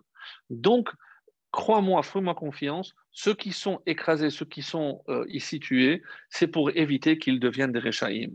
Veim tirtse, tu n'as pas assez confiance en moi, bitachon, tu veux, tu veux. Alors, ténacé, vas-y, prends au pif, prends celui que tu veux. Et Moshe, effectivement, il est allé prendre un garçon qui, s'appelle Micha. Va et sors-le, libère-le. Halar veoti et Micha. Et quand il a pris, il a pris cet enfant qu'il appelait Micha, parce que, comme l'explication qu'on a donnée. donné. Et malheureusement, donc la Gemara, elle va suivre euh, à la fin. On va voir que toutes les, euh, tous les malheurs que ce Micha va entraîner. Alors, euh, il y a une Gemara, donc c'est très long parce que il faudrait peut-être, mais c'est une Sugia, mais vraiment, parce qu'on dit que Micha, c'était Nevat et que c'était aussi euh, Sheva ben Bichri. Comment il peut être le même personnage? Alors il y a une explication très intéressante qui dit mais sinon ça veut dire que Micha il a vécu au moins 300 ans. Comment c'est possible? Non, c'est que Micha a transmis à le, vrai nom c'est Sheva ben Bichri, il a transmis donc ces valeurs donc de, de Avodazara. Et le pire dans, cette histoire, c'est que un des petits-fils de Moshe Rabbeinu va servir l'idole de Micha. Donc c'est vraiment, quand on lit le, texte de l'Agmara, donc vraiment on est, euh, on est touché. Est-ce que c'est comme ça qu'il a dû payer son manque de confiance en Hachem. On parle de Moshe Rabbeinu, donc c'est extrêmement difficile de, de, prendre, évidemment, euh, nous partis pour l'un ou l'autre. On, ne fait que, on se contente de, relater de ce qui est écrit et de tirer nos propres conclusions. En tout cas, donc, et alors, mais euh, je, reviens pour ne pas me perdre, mais on revient maintenant à l'explication pourquoi au début on a dit que c'était Choma, c'est une protection, et à la fin, Chema, c'est la colère. Donc c'est ça ce que je n'avais pas compris. Et grâce à cette explication du Gaon de Vilna, on va comprendre. Qu'est-ce qui s'est passé? Rappelez-vous que au départ, donc, comment c'est marqué? Betochayam Bayabasha. Donc, qui c'est qui est dans la mer? Ce qui avance. Mais vous comprenez que pour avancer, il y a ceux qui rentrent mais il y a, à part, donc les derniers ne sont pas encore rentrés. Et qui sont les derniers? Parce qu'on explique que les tribus marchaient dans le désert comme ils sont allés pour l'enterrement de Yaakov et comment ils vont se déplacer également pendant les 40 ans dans le désert avec eux-mêmes de Yaakov ont marché pour l'accompagner à sa sépulture. Et qui marchait le dernier? C'est pardon, c'est euh, Dan. Et on dit que Micha, il appartenait à la tribu de Dan. Donc, il l'avait mis dans la tribu de Dan. Alors, bon, je ne rentre pas dans tous les détails parce qu'on n'a vraiment pas le temps, mais c'est pourquoi il n'est pas resté avec Moshe, évidemment, qu'il n'est pas Lévi, donc il ne peut pas marcher aux côtés de Moshe, donc il l'a mis à la fin. Et une explication, c'est que Micha qui marchait à la fin, alors est-ce que c'est parce qu'il allait construire, et d'où vient d'ailleurs cette puissance qu'il avait, euh, Micha? Rappelez-vous qu'au moment, lorsque tout le monde était allé euh, voir les richesses des, Égyptiens, Moshe Rabbeinu est allé récupérer le cercueil de Yosef. Et c'est Serach Batacher qui lui avait dit l'endroit où on avait euh, placé son, cercueil et comment il a fait, euh, il a pris une plaque sur laquelle il a écrit à aller Shur, monte taureau, allusion à Yosef, et c'est à ce moment-là que le, le cercueil est monté. Qui était à côté de euh, Moshe Rabbeinu? Ben, ce fils, on va dire, adoptif, Micha, et qui a été assez prompt pour venir et subtiliser la plaquette avec Aléchour. Donc certains disent que cette plaquette, il l'a jetée après dans le Vaudor, et c'est comme ça que, d'après un Midrash, le Vaudor a recouvré vie, donc c'est une vraie idole qui marchait, c'est pas une statue. Certains disent qu'il a gardé en lui et qu'il a euh, plus tard fabriqué, lui, une idole. Donc, c'est cette fameuse idole à laquelle beaucoup de juifs, malheureusement, ça, vont, vont, vont, se prosterner. Donc, donc il y a, y, a, y, a, y a, des choses assez étonnantes. Donc, en tout cas, donc, ce Micha a, euh, malheureusement, donc, déjà, qu'il porte la plaque. Certains avis disent donc qu'il avait déjà construit une idole qu'il portait en lui peu importe la version. Mais pourquoi au début, Beto Hayam, tant que les premiers étaient dans la mer, donc c'était les tzadikim, lui, Micha qui marchait à la fin, Bayabasha, il était encore sur terre, il n'a pas eu encore le temps d'arriver dans l'eau. Donc la mer, elle était une choma, une vraie protection. Mais à la fin, qu'est-ce qui a marqué? Bayabasha, Betochayam. Donc on a inversé. Lorsque les premiers étaient déjà en terre ferme et que les derniers, Betochayam, là la mer s'est mise en colère parce qu'elle a senti qu'il y avait ici, et c'est pour ça que le gars de explique, qu'il y avait Micha, qu'il soit lui-même le porteur d'une statue, qu'il soit lui-même l'instigateur qui fera que la, de la, de la construire plus tard, une fois qu'il rentrera en Israël, un, un peu importe. Mais la mère a senti, et c'est pour ça, Réma, c'était plus une protection, elle s'est mise en colère. Donc voilà comment, d'après le Gaon de Vilna, on explique non seulement pourquoi on passe de Choma, de protection, à Chema, à, savoir euh, colère, mais aussi pourquoi on dit au début Betochayam Bayabasha.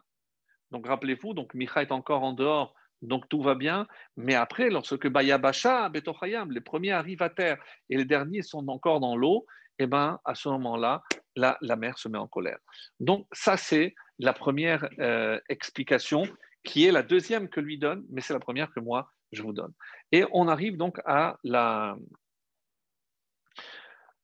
conclusion que je considère comme étant vraiment le, clou de, ce cours par rapport à cette notion même de, de bitachon.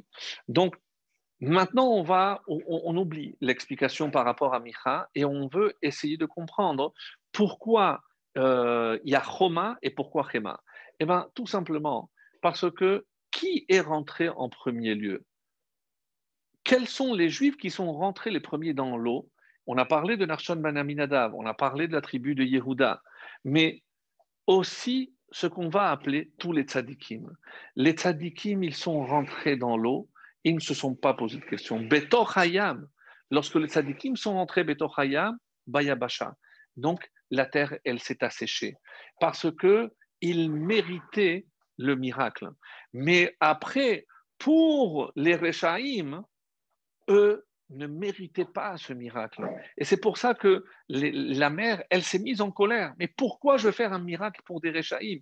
Pour ceux qui n'ont pas, et ici, vous allez me dire, mais qu'est-ce que c'est un, tzaddik ou un rachat à partir, quelle va être, à, l'aune de quoi je vais juger de, de, savoir si c'est un tzaddik ou un rachat.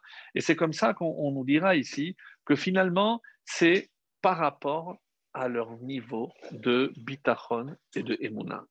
Donc, comment je vais demander à un homme qui est face à la mer, jette-toi dans l'eau? Comment? Comment, comment, je peux faire une chose pareille? C'est-à-dire qu'il faut une dose de, confiance en Dieu. Et encore une fois, mais qui me dit d'avancer? Matitrak Elai. Dieu dit à Moshe, mais pourquoi tu pries? Maintenant, ce n'est pas le moment. Dis-leur d'avancer. Moshe dit, mes amis, arrêtez les prières, avancez et il ne pose pas de questions. Le tzaddik, Le tzaddik, c'est celui qui vit par sa emuna. Parce que grâce à cette emuna, il est sûr que ce qui lui arrive, c'est que ce que Hachem veut. Alors, et c'est comme ça que les Rechaim, finalement, ceux qui, d'abord, avant de rentrer, Bayabasha, eux, ils ont attendu.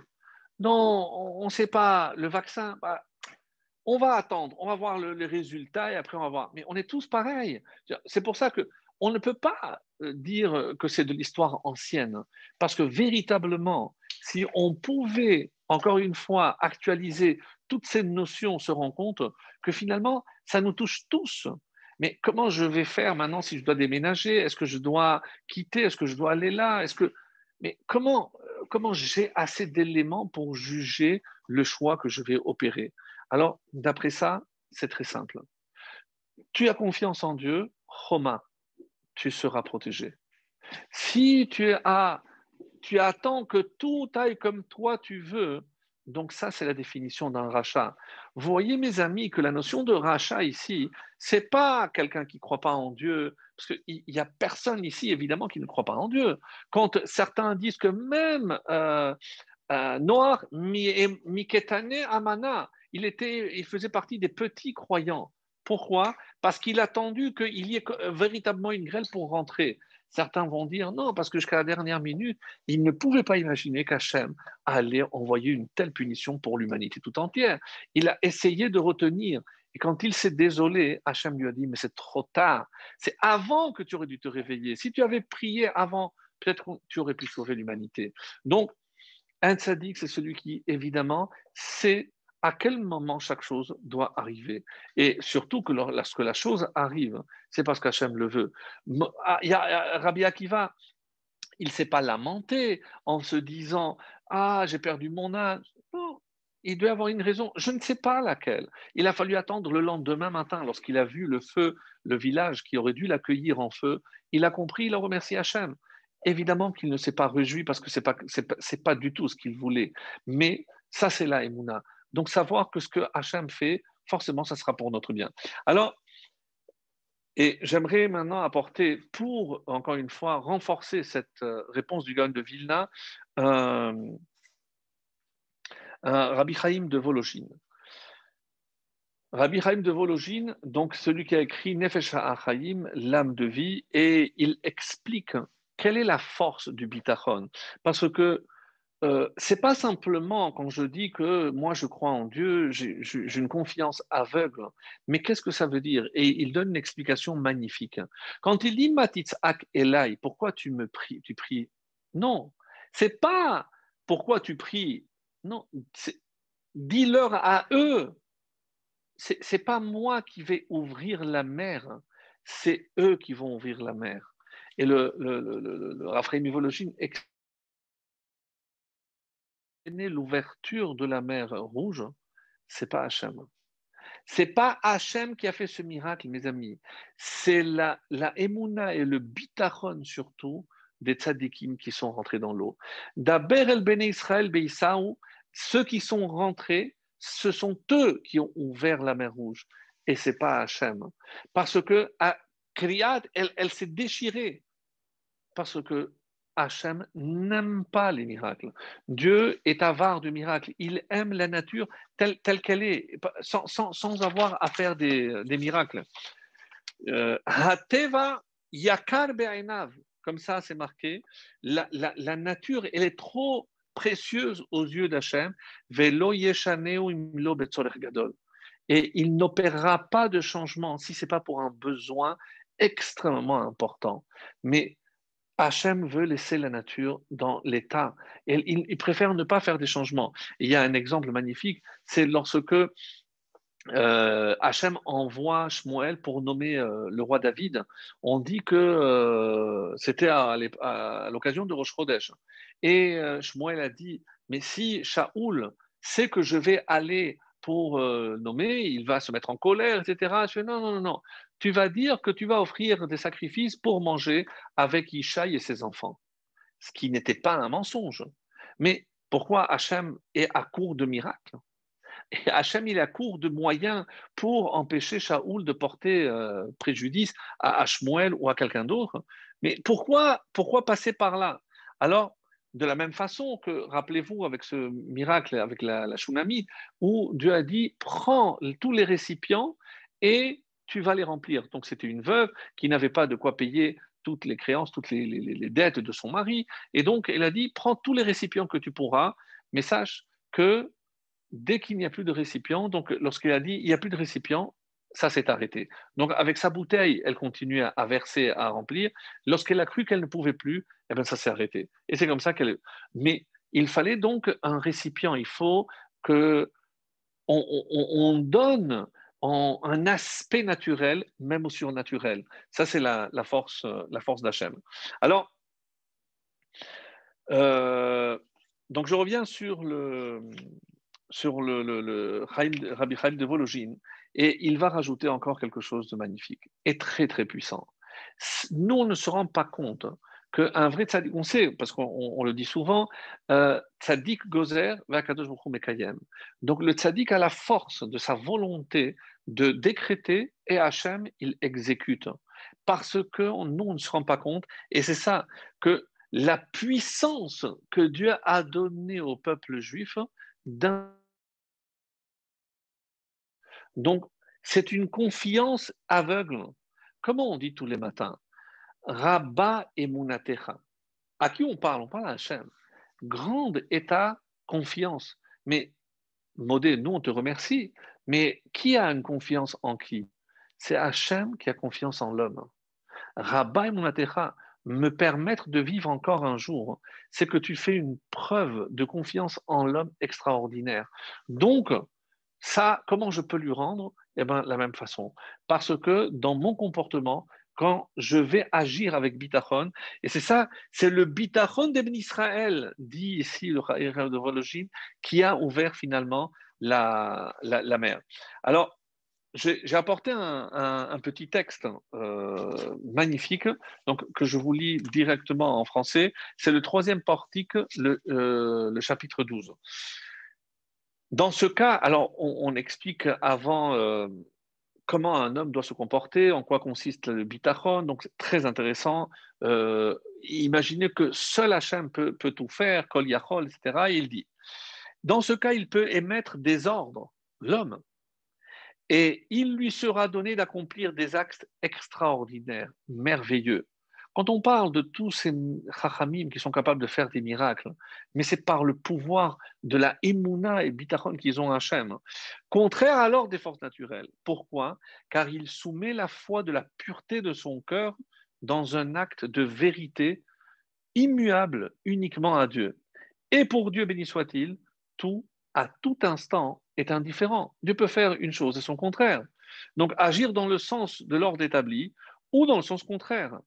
Donc, de quoi Et après, il donne l'exemple que je disais de Rabbi Haina ben Dossa, qui n'avait pas, la fille n'avait pas, et n'avait pas de quoi allumer, et il a dit, il n'y a que du vinaigre. Et c'est là où il dit, celui qui a dit, comme ça il dit, celui qui a ordonné à l'huile de brûler peut aussi ordonner au vinaigre de brûler. Donc, la force que Hachem a placée en l'homme dépendra de son niveau de bitachon qu'il va exercer. Mais il y a un bémol, et c'est, euh, on entame la dernière ligne droite. C'est quoi ce bémol? On a parlé, rappelez-vous, au début de notre cours, de ce que le fait de pouvoir et d'être sûr qu'Hachem il va faire ce que nous on lui demande, est-ce que ce n'est pas de la prétention? Alors, et c'est le Ramban, cette fois-ci, qui va nous donner la, réponse. Et il dit ma'amin. Tout celui qui a confiance en Dieu, ma'amin. Il croit en Dieu. Pourquoi? Les fiches Adam boteach et la ma'amin bo shayecholet biado shelato. A la possibilité de me procurer tout ce dont moi j'ai besoin. C'est un petit peu comme, à quoi ça vous fait penser? L'enfant avec le père.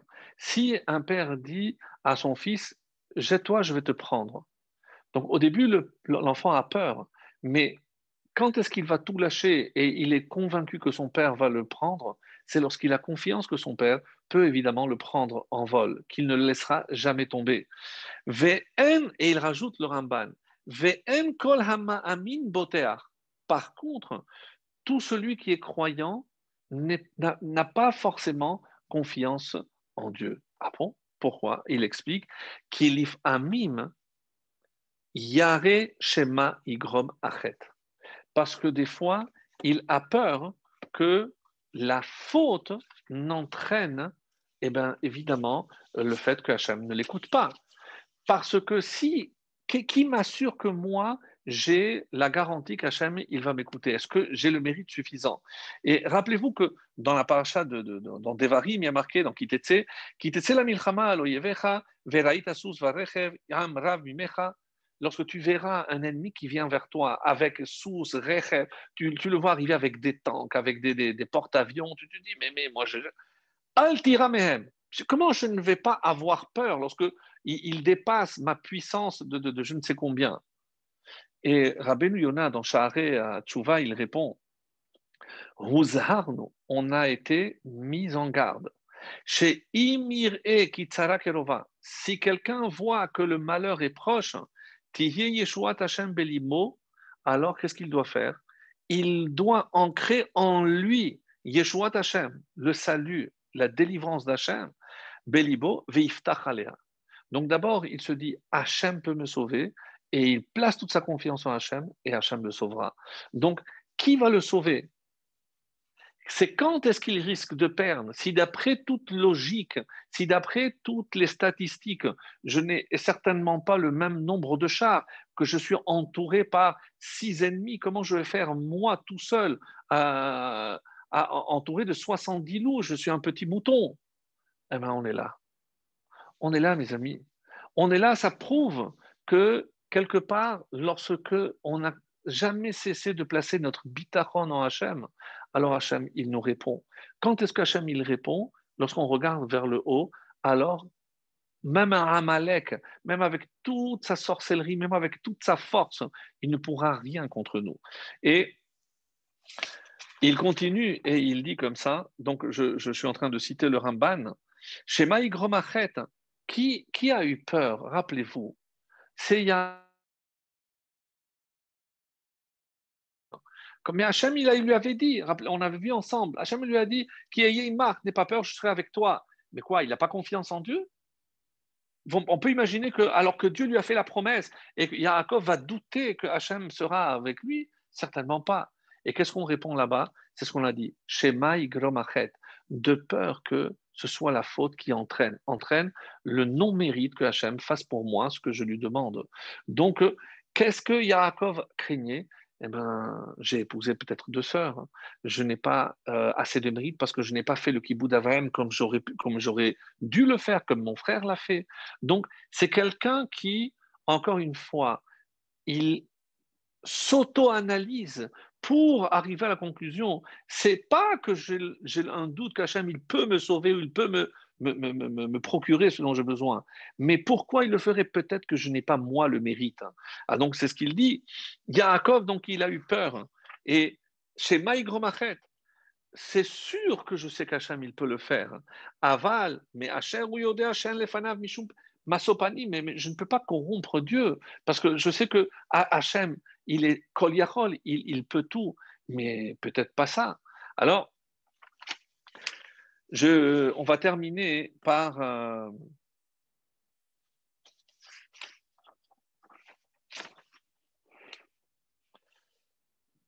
le Chovot Alevavot et ensuite un exemple du, euh, du Rabbi. Et ce sera notre conclusion. Dans le Chovot Alevavot, dans Shar Abitachon, donc euh, bien connu, donc le devoir des cœurs de Bahia Ibn Pekuda, donc il dit qu'est-ce que c'est finalement l'essence? Comment, je vais définir finalement le bitachon Écoutez bien la définition, c'est en une ligne. Mahut bitachon, l'essence même du bitachon, de la confiance en Dieu, hi menuchat nefesh, c'est une sérénité, menuchat nefesh. Raboteach libo samour, et que son cœur ne peut compter que sur Almi chez Batach Alav, chez Yaase Atov, chez quelqu'un dont il est sûr qu'il ne lui fera que du bien. Vehanachon lo est ce qui lui convient. Beinyan Iftach Alav. Donc, qu'est-ce que ça veut dire le bitachon? Et c'est ça, c'est une définition extraordinaire qu'il donne. C'est être sûr et certain en quoi consiste la confiance, savoir que si Hachem me fait ça, Hachem, me procure ça, c'est ce que Hanachon lo, c'est ce, que, c'est ce qui me convient le mieux. Donc, ça ne correspond peut-être pas à ce que moi je voulais, moi, mais, et c'est ce qu'il explique le Chovot Alevavot, Yuvan ze, al prix d'Abenu à Tzemar Tzedek,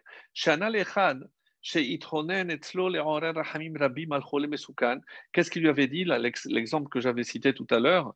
Tarshov Tov, Yetov. Pense bien. Qu'est-ce que ça veut dire pense bien Pense que ce que Hachem te fait est bien. Yé Tov. Et ce qui sera, sera forcément bien. C'est ça la, véritable définition, ça c'est la nuance ici que le, le, rabbi venir et voici ce qu'on peut expliquer. Qu'est-ce que c'est le bitachon? Avoda. Donc ne croyez pas que c'est parce que je crois en Dieu que je le bitachon. La emuna, on l'hérite, on l'a, elle est ancrée en nous. Euh, même ceux qui ne pratiquent pas, euh, la preuve c'est que même ceux qui habitent en Israël, ils pensent que c'est leur façon de vivre leur judaïsme.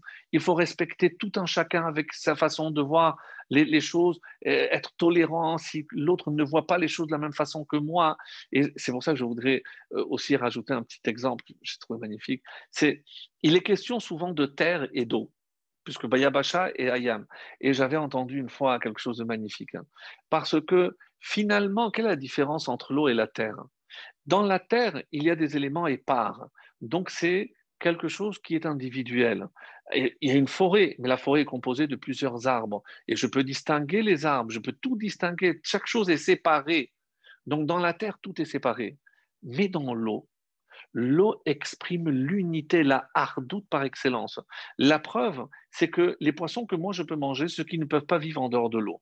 Et c'est-à-dire que le poisson et l'eau font partie, c'est une même chose. Rappelez-vous cette histoire lorsque Papous, comme il s'appelait Papous Ben, j'ai oublié, je crois Ben Yehuda, je crois.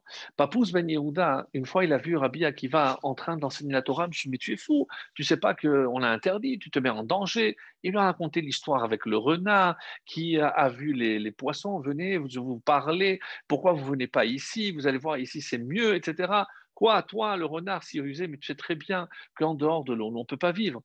Pourquoi toute cette histoire, Rabbi Akiva? Pourquoi ne dit pas, mais moi je suis comme un poisson, euh, si tu me retires de la Torah, tu me retires de l'eau. Pourquoi il a tellement insisté, toute cette histoire à travers l'eau Qu'est-ce qu'il voulait lui dire C'est qu'il n'y a pas le juif et l'eau, le juif et la Torah. Pourquoi Moshe, on a retenu que ce nom, alors que Toubia, c'est magnifique, Tov, le Tov, Ya, le, le bon d'Hachem. Pourquoi? Parce que D'abord par reconnaissance à Bitia, certainement. Et comment on peut traduire ça? Parce qu'il tirait toute sa source, tout, il, tout, tout ce qu'il retirait comme source, minhamayim. Mon cher Abénou, c'est 613, la valeur numérique. C'est une même chose. Dans l'eau, tout est unité. Regardez, chez nous, même le sable. Mais lorsque le sable touche l'eau, eh ben, à ce moment-là, il est compact, il devient uni. Donc, Beto Hayam Bayabasha, c'est passer de l'individualité à l'eau et être capable de garder son individualité. C'est ça ce qui, euh, ce qui est extraordinaire. Donc, par rapport à la Emouna, c'est quelque chose qui est ancré en nous. Le bitachon, et c'est ce qu'il va expliquer, c'est euh, c'est un travail, mes amis. C'est un effort ça ne vient pas comme ça. Donc pourquoi Hachem va concéder à un tel des miracles, ce qu'on parle? Mais non, c'est la récompense de ce travail de bitachon que l'on a fait. L'histoire Bachem, à l'idée chez Adam, son mère bémet, parce que c'est pas juste bon, euh, ça va si Dieu veut. Non, ça doit être quelque chose, c'est quelque chose de profond. Il faut être intimement convaincu qu'il n'y a que ce que Hachem il décide. De manière à sortir de sa tête toutes les autres formes de solutions. Il n'y a que Hachem qui détient la solution. Ça ne veut pas dire que je ne dois pas faire des efforts. Bien sûr que je vais faire des efforts. Et c'est comme ça qu'il euh, explique. Euh, c'est très très beau. Euh, bon. Ouais, Alors,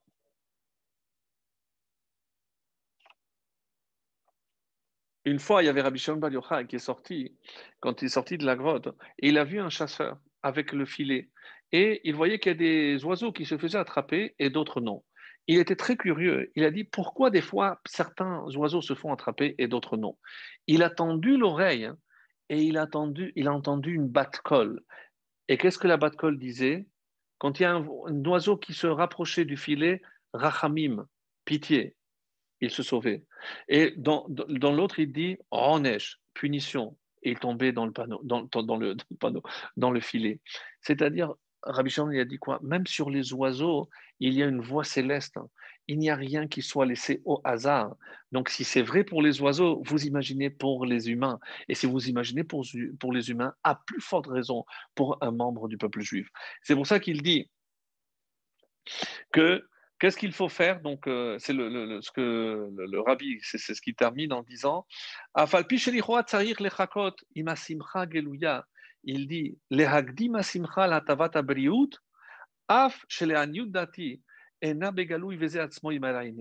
c'est-à-dire, nous, en général, qu'est-ce qu'on attend? On attend qu'il nous arrive quelque chose de bien, et c'est ça. D'abord, tu te réjouis, et parce que tu te réjouis, alors il t'arrivera quelque chose de bon. C'est exactement l'inverse de ce qu'on. Et pourquoi je me réjouis? Parce que je fais confiance en Dieu. Et si je me réjouis et que je fais confiance en Dieu, eh ben, je verrai que la raison que j'avais de me réjouir, eh ben, elle est arrivée. Et je termine par l'alphabet. Pourquoi? Parce que qu'est-ce qu'on dit? Aleph, Bet, Gimel. Tout le monde connaît les trois premières lettres de l'alphabet. Et qu'est-ce qu'elles expriment? Aleph et Mouna, si je crois en Dieu. Bet bitachon, j'ai confiance en lui. Gimel, Geoula, c'est la délivrance. Alors mes amis, nous on attend notre délivrance. Alors commençons par le Aleph Bet, Av, mettons notre confiance Av dans le Père qui est au ciel, et que Be'ezrat Hashem, si on est méritant, eh ben, on va très très vite voir la Géoula finale, la délivrance finale. Amen.